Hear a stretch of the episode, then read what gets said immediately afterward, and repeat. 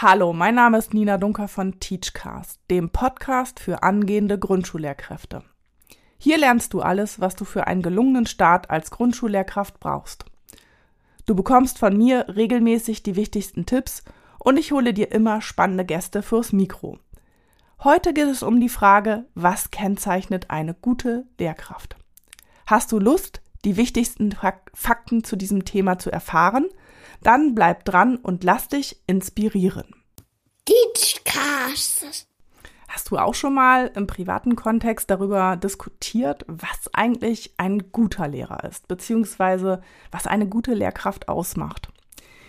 Der eine, dem fällt dann die Lehrkraft ein, der 36 Schüler in einer Klasse hatte und damit super zurechtgekommen ist und ganz viel Gruppenarbeit gemacht hat. Dem anderen fällt die Lehrkraft ein, die nie krank war einem fällt vielleicht ein, dass ein Lehrer immer Wandertage und Klassenfeste gemacht hat und Klassenfahrten und äh, alles organisiert hat und dass der auf jeden Fall ein guter Lehrer war. Ähm, einem anderen fällt ein, dass es jemanden gab, der über das 65. Lebensjahr hinaus Lehrer bleiben wollte und immer noch äh, in der Schule war. Vielleicht ist das ein guter Lehrer oder ist ein guter Lehrer einer, der teamfähig ist.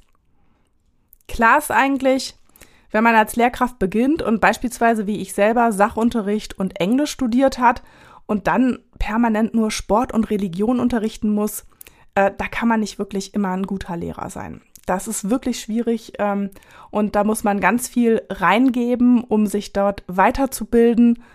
Das könnte schwierig werden, da ein guter Lehrer zu sein. Klar ist auch, wenn man Seiteneinsteiger beispielsweise ist, dann hat, fehlen einem einfach ein ganzes Studium und ähm, man ist vielleicht ohne die entsprechenden sozial- und sonderpädagogischen Vorkenntnisse in die Schule gekommen. Die fachdidaktischen Kenntnisse fehlen vielleicht an der einen oder anderen Stelle und es kann schwierig sein, dann wirklich ein guter Lehrer zu sein. Die Lust, ein guter Lehrer zu sein, schwindet natürlich auch, wenn man von Anstellungsvertrag zu Anstellungsvertrag sich durchhängelt und, durchhangelt und vielleicht in den Sommerferien gar keine Bezahlung erhält. Da reicht es dann an vielen Stellen auch nicht, dass man eine Klasse ganz motivierter Schülerinnen und Schüler vor sich hat. Dann geht es um Existenzen und es ist dann auch sehr schwierig, seinen Beruf als Berufung zu sehen. Die Corona-Zeit hat uns letztlich gezeigt, wie wichtig es für Lehrkräfte ist, flexibel zu sein, auf neue Bedingungen und Bedarfe zu reagieren und natürlich auch, wie wichtig es ist, den eigenen oder die eigene Vorstellung vom Lernen, vom guten Lernen immer wieder zu überdenken. Denn gerade im medialen Kontext ist es natürlich immer wieder spannend und aufregend zu sehen, wie Lernen dort stattfinden kann. Und dort offenbart sich natürlich auch ein Problem der Lehrerbildung, dass die Lehrer eben für den Lehrerberuf heute ausgebildet werden und nicht unbedingt für den Lehrerberuf von morgen, dass eben immer neue Anforderungen den Lehrerberuf kennzeichnen, Lehrkräfte sich darauf einstellen müssen und diese Flexibilität gegenüber den Bedingungen von außen immer wieder herstellen müssen. Nach wie vor ist das Ansehen von Lehrkräften nicht immer das Beste in unserer Gesellschaft. Der ehemalige Bundeskanzler Gerhard Schröder hat Lehrkräfte ja mal als faul bezeichnet oder faule Säcke. Ähm, und dieses Gerücht hält sich leider immer noch hartnäckig. In meiner Wahrnehmung, muss ich ganz ehrlich sagen, kenne ich kaum faule Lehrkräfte. Die meisten arbeiten weit über ihre Belastungsgrenze hinaus und tun mehr für ihre Schülerinnen und Schüler, als sie eigentlich müssten. Zudem kommt äh, die häufig noch die Schulausstattung, die nicht immer zeitgemäß ist. Wir haben das jetzt in der Corona-Zeit gesehen. Ähm, die wachsende Anzahl von Schülerinnen und Schülern, die große Heterogenität, mit denen Lehrkräften umgehen müssen innerhalb einer Lerngruppe und natürlich auch die Verpflichtung zu bestimmten Wochenstunden, die immer wieder ähm, Einfluss auf das pädagogische Handeln haben. Man kann also mit Fug und Recht sagen, heute Lehrer zu werden ist kein ganz einfacher Beruf. Man hat keine besonders guten Ausgangsbedingungen und der Satz, vormittags recht und nachmittags frei und sechs Wochen Ferien den, im Sommer trifft bei weitem nicht mehr zu. Dieses, das ist ein absolutes Vorurteil, was kaum ein Lehrer heutzutage noch so leben kann. Wichtig ist meiner Meinung nach, dass man genau aus diesem Grund ganz genau schaut, was macht eine gute Lehrkraft aus und was kann man als Einzelperson, als Persönlichkeit dafür tun, eine gute Lehrerin, ein guter Lehrer zu werden. Der Schweizer Lernpsychologe Hans Ebli hat einmal gesagt, wo ein guter Lehrer am Werk ist, wird die Welt ein bisschen besser. Und Franz Weinert, ein Heidelberger Psychologe, bezieht sich darauf und stimmt diesem zu. Schule hängt extrem von den Lehrkräften ab. Franz Weinert hat sich insbesondere mit dem Kompetenzbegriff ganz intensiv beschäftigt. Und vor diesem Hintergrund ist es natürlich ganz wichtig, dass seine Aussage, die Schule hängt von den Lehrkräften ab, auch dahingehend nochmal diskutiert werden muss. Ewald Terhardt, ein Münsteraner Pädagoge, formuliert das folgendermaßen. 2006. Eigentlich sind gute Lehrpersonen ja ganz einfach zu beschreiben. Sie sind pünktlich, zuverlässig, freundlich, fleißig, engagiert, belastbar, fachkompetent. Sie besitzen didaktisch-methodische und pädagogisch-erzieherische Fähigkeiten.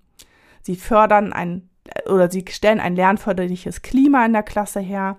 Sie haben eine natürliche Autorität gegenüber den Schülerinnen und Schülern und bilden sich ständig fort.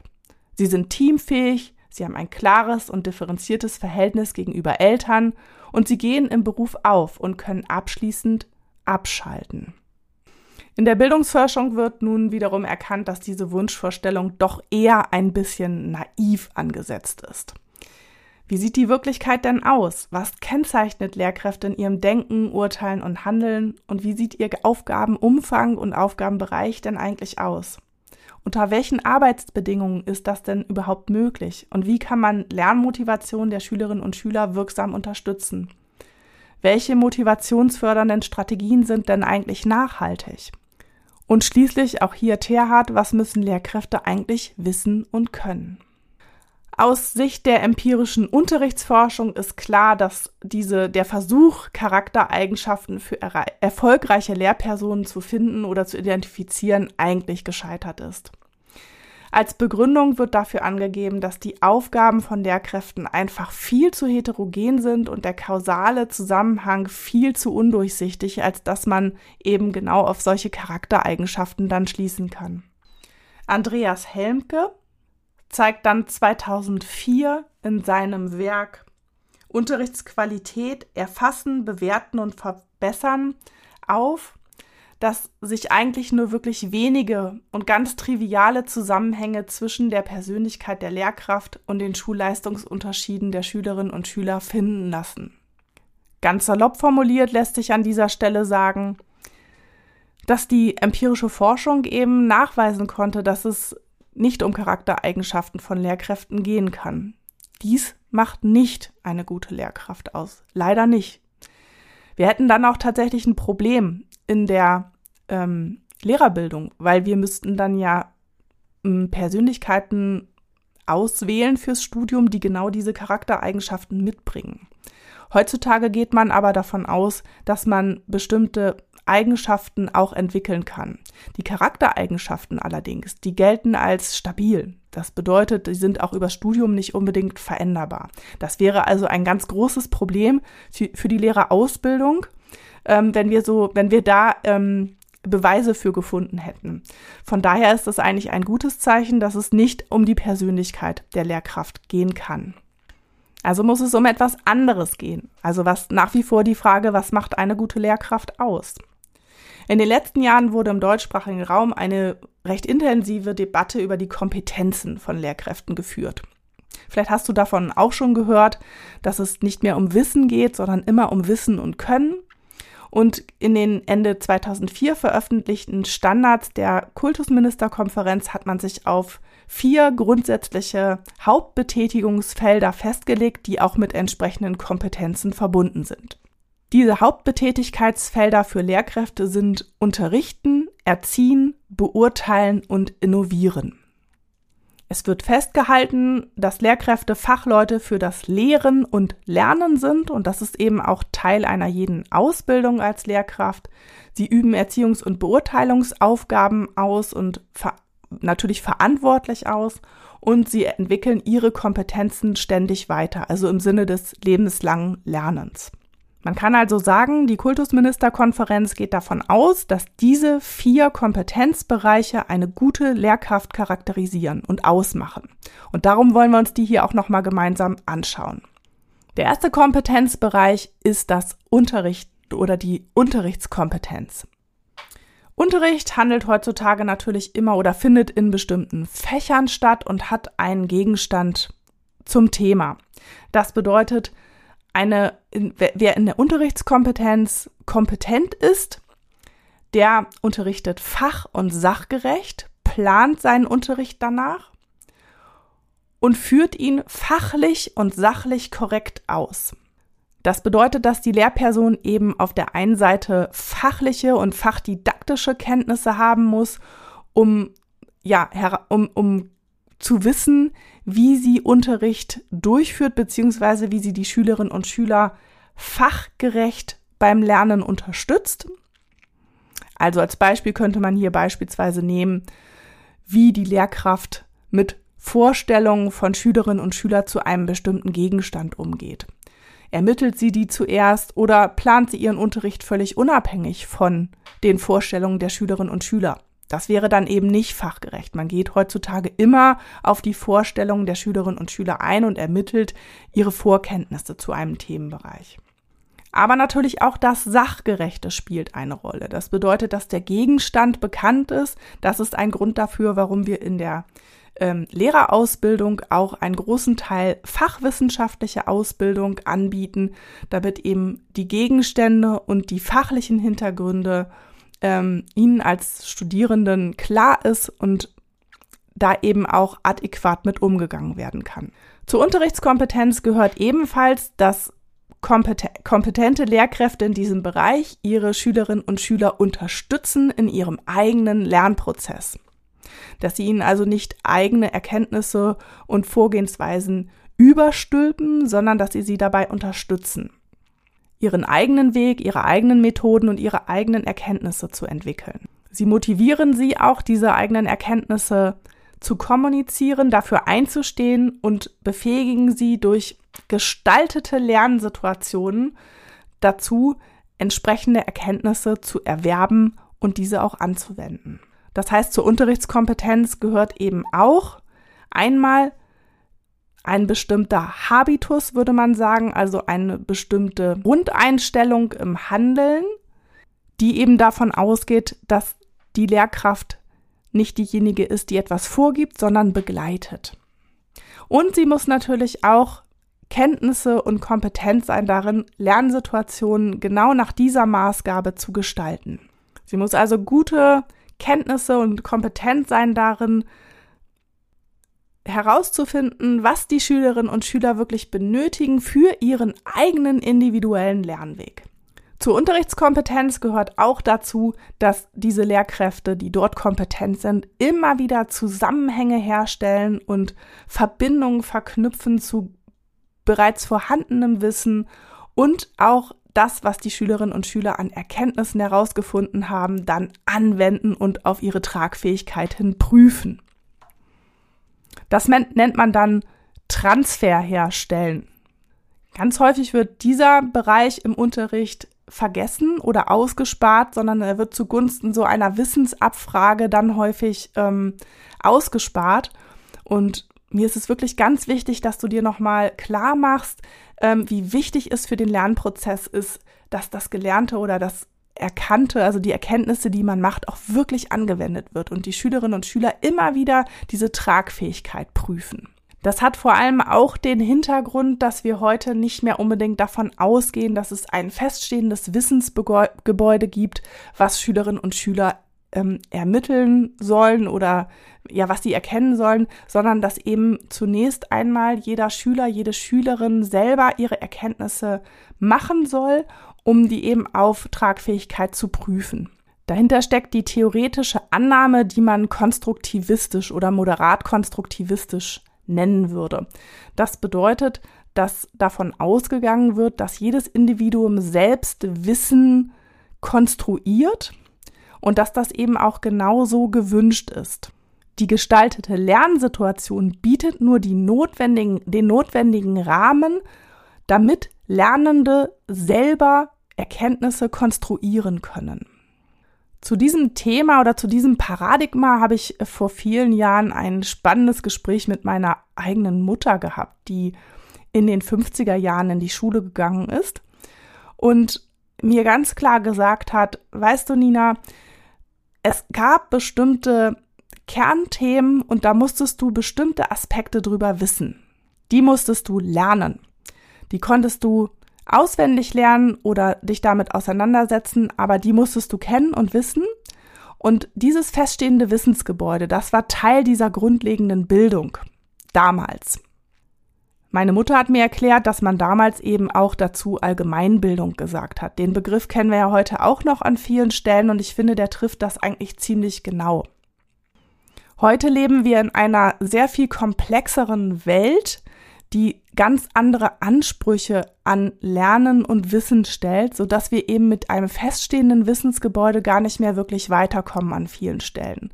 Und das bedeutet für die Bildungseinrichtung ganz klar, dass wir einen modernisierten oder einen anderen Begriff von Lernen entwickeln mussten, der eben einen sehr viel flexibleren Umgang ermöglicht.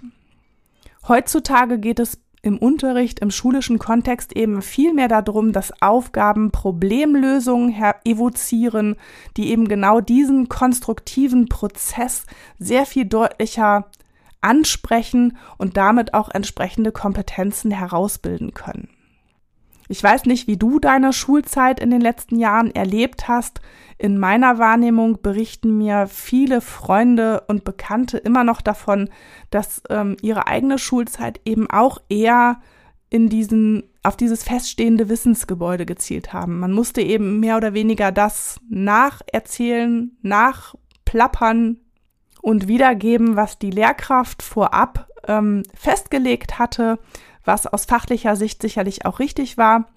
Und damit ergaben sich dann ganz feste Wissenszusammenhänge und Wissensgebäude, die eben dem Lernenden auch suggeriert haben, dass es nur diese richtige Antwort gibt. Und an diesem Punkt hat es einen ganz klaren Paradigmenwechsel gegeben die Lernendenzentrierung, von der heute gesprochen wird und die ja auch ganz on vogue ist, die bedeutet nämlich eben auch, dass man die Erkenntnisse, die der Lernende macht, ganz, ganz ernst nimmt und gerade im Grundschulbereich die Schülerinnen und Schüler immer wieder ermutigt, zu eigenen Erkenntnissen zu kommen und diese auch zu vertreten. Denn nur so können Schülerinnen und Schüler die ja, die Haltung entwickeln, dass sie auch etwas verändern können, dass ihre Erkenntnisse, die sie geprüft haben, die sie entwickelt haben, auch wirklich Bestand haben und dass es nicht irgendwie so eine übergeordnete Wahrheit, eine übergeordnete richtige Antwort gibt, die sie einfach nur erschließen müssen. Jetzt bin ich ein bisschen abgeschwiffen. Ähm, ich hoffe, du konntest mir weiterhin folgen. Ich komme mal zum zweiten Punkt, nämlich der Erziehungskompetenz, die die KMK eben auch als wichtige Kompetenz für Lehrkräfte ähm, festgehalten hat. Hier wird formuliert, dass Lehrkräfte eben vor allem die sozialen und kulturellen Lebensbedingungen von Schülerinnen und Schülern kennen sollen. Das heißt, das ist natürlich nicht immer ganz einfach, wenn man als Erwachsener die kulturellen Lebensbedingungen der Schülerinnen kennen soll. Man taucht in die kindliche Welt natürlich zum einen ein, aber man taucht vielleicht auch in ganz heterogenen Zusammenhängen in andere oder andersartige als die eigene kulturelle Lebensbedingungen ein. Diese zu kennen bedeutet aber auch, sie als Ausgangspunkt für Lernprozesse wirklich wertzuschätzen und diese auch entsprechend in den eigenen Unterricht mit zu integrieren und dort aber auch den entsprechenden Raum dafür zu reservieren.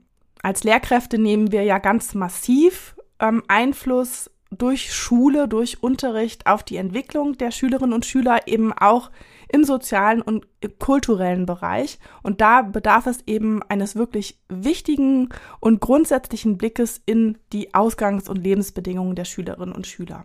Zur Erziehungskompetenz gehört auch, Werte und Normen zu vermitteln. Das ist ein wirklich rotes Tuch, weil man natürlich sofort fragt, ja, welche Werte und Normen sollen denn vermittelt werden? Also normativ gefragt. Ähm, ich möchte diese Diskussion an dieser Stelle jetzt mit dir hier nicht groß aufmachen. Ich würde das tatsächlich an dieser Stelle nur einmal nennen. Ähm, wenn du da mehr erfahren willst, ähm, kannst du dir die gesamten Diskussionen zum Ethikunterricht ähm, anschauen. Da werden sehr viele Themen aufgegriffen. Zur Erziehungskompetenz gehört aber auch selbstbestimmtes Handeln und Urteilen unterstützen. Vielleicht erinnerst du dich noch dran, ähm, im Unterricht oder in unterrichtlichen Kontexten wird ja ganz häufig auch von grundlegender Bildung gesprochen. Und das bedeutet eben auch, dass die Lernenden ähm, selbstbestimmt handeln können sollen. Jetzt habe ich es auch wieder normativ formuliert. Das ist natürlich damit verbunden, dass sie Kontexte und Situationen beurteilen können. Dass sie sich ein eigenes Urteil bilden können auf Grundlage von Fakten. Und dieser Aspekt ist tatsächlich Teil der Erziehungskompetenz, die Lehrkräfte eben auch haben sollen, laut KMK. Und ich finde das einen total wichtigen Punkt. Denn nur wenn Schülerinnen und Schüler wirklich selbstbestimmt handeln und auch ihre eigenen Erkenntnisse vertreten können, äh, ihre Urteile vertreten können und wirklich zu nachvollziehbaren Begründungen und Argumentationen kommen können, dann haben sie wirklich die Möglichkeit, auf die Wirklichkeit zu reagieren, auf die Situation zu reagieren und diese auch für sich entsprechend in Handlungen umzusetzen. Wir kennen das zum Beispiel auch aus der großen Debatte um BNE, Bildung für nachhaltige Entwicklung. Und hier sind natürlich die Aspekte aus dem selbstbestimmten Handeln und Urteilen ganz, ganz wichtig. Sie sind also auch Teil der Bildungspläne geworden, wo das ganz explizit auch eingefordert wird. Ich habe eben schon einen Punkt genannt, der ähm, unter anderem Aspekt natürlich auch noch wichtig ist, aber hier natürlich auch für die Erziehungskompetenz, dass die Schülerinnen und Schüler eben immer angehalten werden sollen, Lösungsansätze für Schwierigkeiten und Konflikte zu finden, die Schule und Unterricht kennzeichnen, so dass sie da eben auch immer wieder, also dass wirklich ernsthaft Lösungen an angeboten werden oder ein Lösungsansatz gesucht wird mit den Schülerinnen und Schülern zusammen und ähm, es eben keine Fake-Aufgaben, die es einfach nur so Bearbeitungsaufgaben sind, sondern dass es hier wirklich um echte Probleme und vielleicht auch echte Konflikte geht, die es zu lösen gilt. Also wenn wir uns hier mal das beliebte Grundschulthema Klassenrat zum Beispiel anschauen, dann wäre es wirklich wichtig, dass man hier grundsätzliche Lösungen auch findet für Konflikte und Probleme, die die Klasse betreffen, um so eben wirklich auch zu einem partizipativen Verhalten und letztendlich auch einem Teil der Demokratiebildung beizutragen. Der dritte Punkt ist die Beurteilungskompetenz. Lehrerinnen und Lehrer sollen Lernvoraussetzungen und Lernprozesse diagnostizieren. Das heißt, sie müssen sich mit Diagnostik beschäftigen und hier eben auch ganz speziell mit den Voraussetzungen des Lernprozesses für jedes einzelne Individuum im Hinblick auf die Voraussetzungen, aber auch im Hinblick auf den Prozess. Das müssen Lehrkräfte bei der Beurteilungskompetenz im Blick behalten. Ich persönlich finde, das ist die schwierigste Kompetenz, denn da bedeutet es wirklich für jeden einzelnen Schüler, für jede einzelne Schülerin, den Prozess genau im Blick zu behalten, zu schauen, wo ist der Ausgangspunkt, von welchem Punkt startet ähm, ein Lernender, zum Beispiel ja gegenüber einem Gegenstand oder wann fängt er an, sich damit zu beschäftigen. Es gilt natürlich auch entwicklungspsychologische Grundkenntnisse zu haben und diese auch anzuwenden und im Berufsalltag mit einzubauen. Und das ist auch ein Grund, warum wir in der Lehrerausbildung da einen großen Fokus drauf setzen. Der Förderaspekt spielt bei der Beurteilungskompetenz natürlich auch eine große Rolle. Nur wenn ich in diesem Bereich kompetent bin, dann kann ich Schülerinnen und Schüler ganz kompetent fördern und ganz gezielt fördern, weil ich weiß, von wo ich starte oder an welchem Punkt sich der Lernende befindet und wie ich ihn dabei unterstützen kann, ein Ziel zu erreichen. Zur Beurteilungskompetenz gehört auch ähm, Schülerinnen und Schüler, äh, Schülerinnen und Schüler sowie Eltern zu beraten. Das heißt, auch eine Beratungskompetenz ist darin sozusagen ein bisschen inkludiert, kann man sich sicherlich vorstellen. Und der große Aspekt Leistungen erfassen. Ich erinnere mich immer noch sehr genau an mein eigenes Studium und ähm, obwohl ich ein Seminar zur Leistungsbewertung gemacht habe, fiel es mir extrem schwer, in, in der Schulzeit als Lehrkraft die Leistung der Schülerinnen und Schüler zum Beispiel kompetenzorientiert zu bewerten. Da musste ich mich wirklich ganz arg einarbeiten und ähm, das ist wirklich ein ganz, ganz schwieriges Thema, ähm, weil es wirklich sehr komplex ist und auch nach wie vor einen großen Paradigmenwechsel erfordert. Viele Lehrkräfte gehen immer noch von Start und Ziel aus, also einem Anfangspunkt, wo man startet und sowas wie richtigen Antworten die Schülerinnen und Schüler produzieren müssen. Das ist aber tatsächlich gar nicht unbedingt der ähm, moderne Leistungsbegriff, der damit zugrunde liegt und der eben auch unter dem äh, ja unter der Beurteilungskompetenz subsumiert werden müsste. Hier geht es eben, wie oben schon angesprochen, wirklich darum, Prozesse zu beurteilen und komplexe Prozesse auch ähm, ja nachvollziehen zu können und diese auch messen zu können. Schließlich vierter und letzter Punkt, Innovationskompetenz. Finde ich persönlich ja die spannendste Sache. Ich weiß nicht, wie es dir geht, aber ähm, hier fallen zum Beispiel Aspekte drunter, wie dass die Lehrkraft sich den Anforderungen des Berufs bewusst ist. Ich weiß von Studienanfängern, dass dort manchmal ganz unterschiedliche ähm, ja, Vorstellungen vom Beruf und vom Studium vorherrschen. Und hier ist natürlich total wichtig, dass man irgendwann ganz klare Anforderungen des Berufs benennen kann, dass einem das auch bewusst ist und dass man die eben auch für sich adaptiert. Zur Innovationskompetenz gehört eben auch sowas dazu wie Planung und Umsetzung schulischer Projekte, um eben hier Neuerungen und Innovationen voranzutreiben, aber auch ähm, einige von euch wissen das schon, dass mir das total wichtig ist, immer wieder die ja mit dem Beruf einhergehende Verantwortung und Verpflichtung ähm, des ständigen Lernprozesses. Das ist natürlich ähm, immer wieder so das Schlagwort lebenslanges Lernen. Man hört nach dem Studium nicht auf und ähm, zu lernen, sondern dann beginnt eigentlich erst die heiße Phase, wenn man in der Praxis ist und ähm, man muss sich kontinuierlich weiterbilden und in Themenkomplexe einarbeiten. Ähm, da fängt man im Studium mit an, aber das ist danach auf keinen Fall beendet. Also wir halten fest, ähm, im Hinblick auf Kompetenzen, es kommt auf die Lehrkraft an. Es kommt darauf an, wie kompetent sie in diesen Bereichen ist. Und es ist natürlich nicht, ich habe das eben schon angedeutet, ähm, einfach, denn die Bedingungen, die von außen auf die Lehrkraft eintreffen, die sind zum Teil wirklich schwierig. Die Situation durch, wird durch verschiedene berufsspezifische Brennpunkte wie zum Beispiel Praxis und Theorie, Realität und Idealität, aber auch Belastung und Entlastung, ja, torpediert will ich jetzt nicht sagen, aber erschwert auf jeden Fall. Und das sind auch immer Kennzeichen für Problemsituationen. Kombe und Kolbe bezeichnen 2004 die pädagogische Arbeit zum Beispiel als Unsteuerbarkeit, Undurchschaubarkeit und Ungewissheit des beruflichen Handelns. Das muss man sich mal auf der Zunge zergehen lassen. Das heißt, ähm, es ist wirklich komplett unplanbar, ungewiss und unsteuerbar, ähm, wie das berufliche Handeln nachher in der Praxis aussieht. Aus eigener Erfahrung kann ich sagen, das ist tatsächlich so. Es ist ein unglaublich komplexes Unterfangen, Unterricht zu planen, durchzuführen und zu evaluieren für sich selber. Ähm, und sie werden, egal wie gut sie einen Unterricht geplant haben, immer wieder an den Punkt kommen, wo man denkt, gute Planung, leider ist es anders gelaufen. Ich kann hier nur berichten aus einer wunderbaren, äh, wunderbar geplanten ähm, Sequenz ähm, wo es ums Experimentieren ging und draußen lief ein Eichhörnchen am Fenster vorbei und meine Planung war hinüber. Die Schülerinnen und Schüler hatten als Thema dann plötzlich das Eichhörnchen und das Experimentieren war in weite Ferne gerückt. Ähm, das ist jetzt nur ein kleines, wirklich minimales Beispiel dafür, ähm, dass, ähm, wie unwegbar dieses ähm, Handeln im Unterricht sein kann.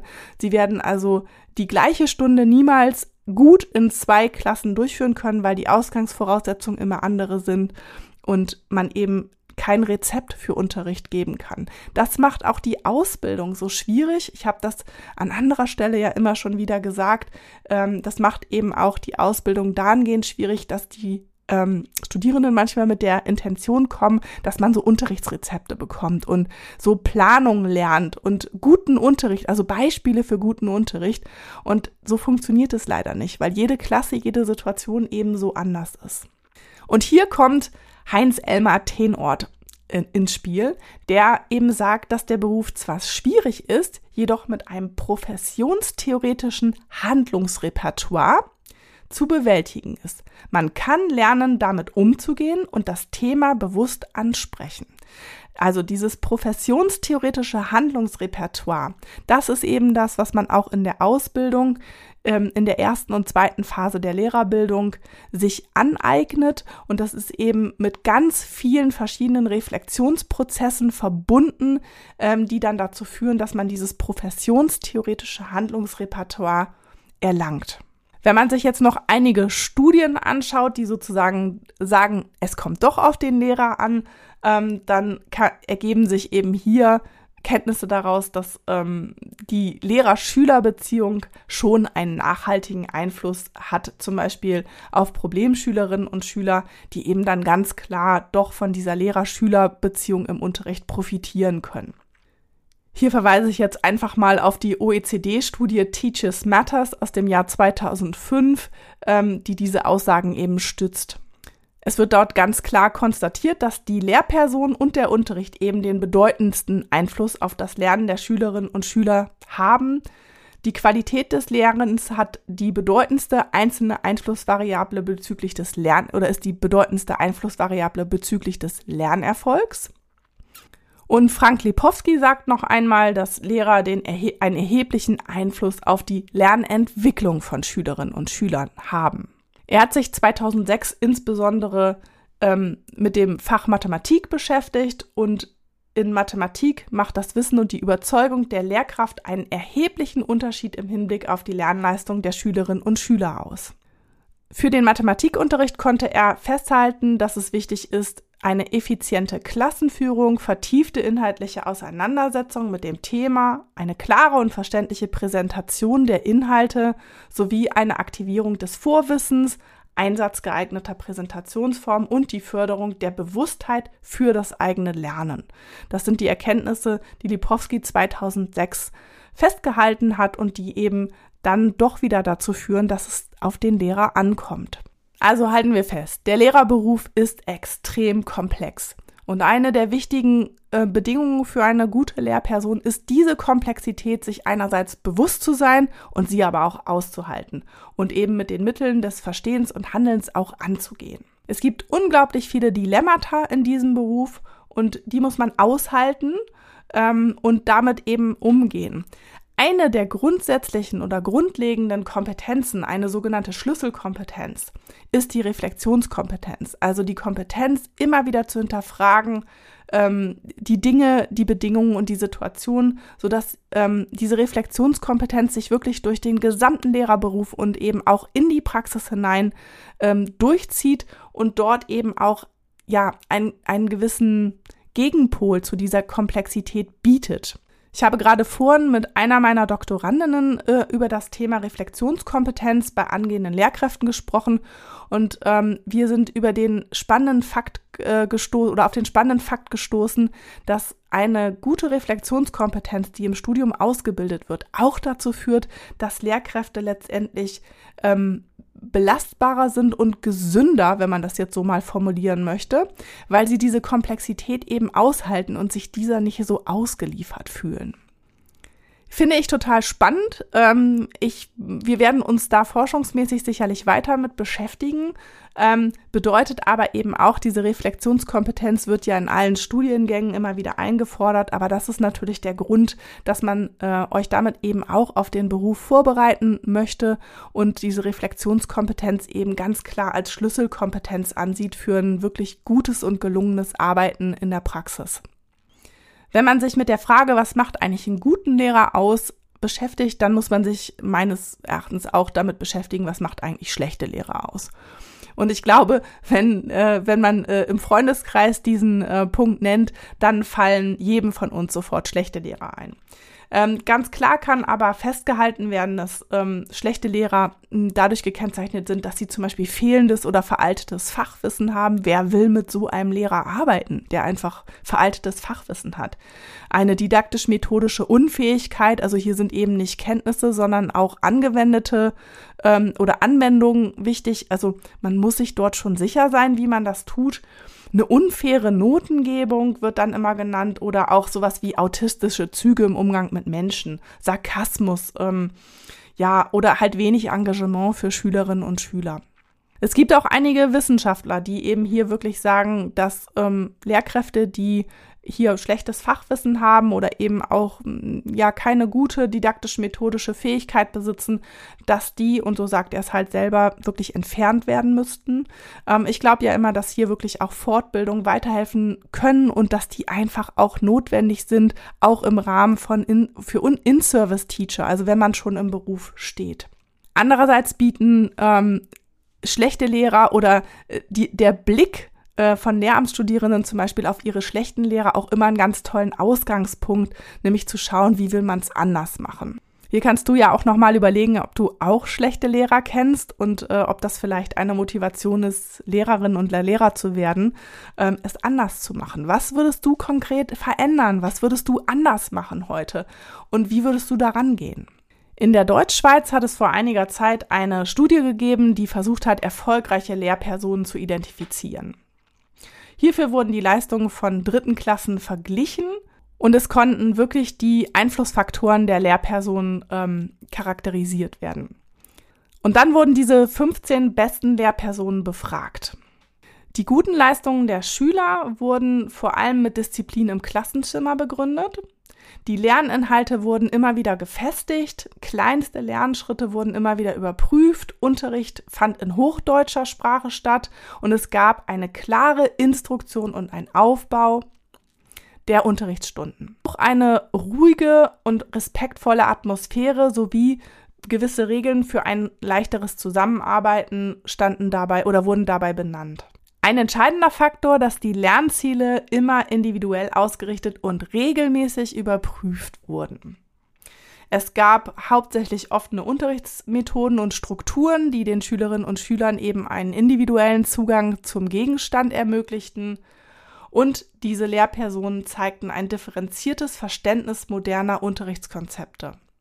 Auch wenn du diese Studie von 2003 von Moser und Tresch natürlich schon ein bisschen älter ist, so gibt sie natürlich nochmal wichtige Hinweise darauf, was da nun wirklich Best Practice ähm, Lehrkräfte sind und was hier identifiziert werden konnte.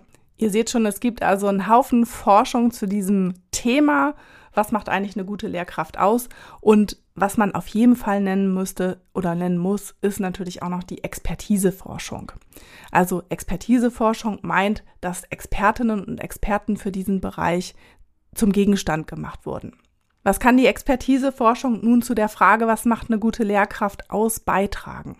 Ein grundlegender Aspekt ist, dass eine gute Lehrperson ein ganz grundlegendes konzeptuelles Verständnis vom Gegenstand hat, um den es geht und der der Lerngegenstand für die Lernenden sein wird oder ist. Das heißt, dass eben hier die fachliche Expertise eine ganz große Rolle spielt.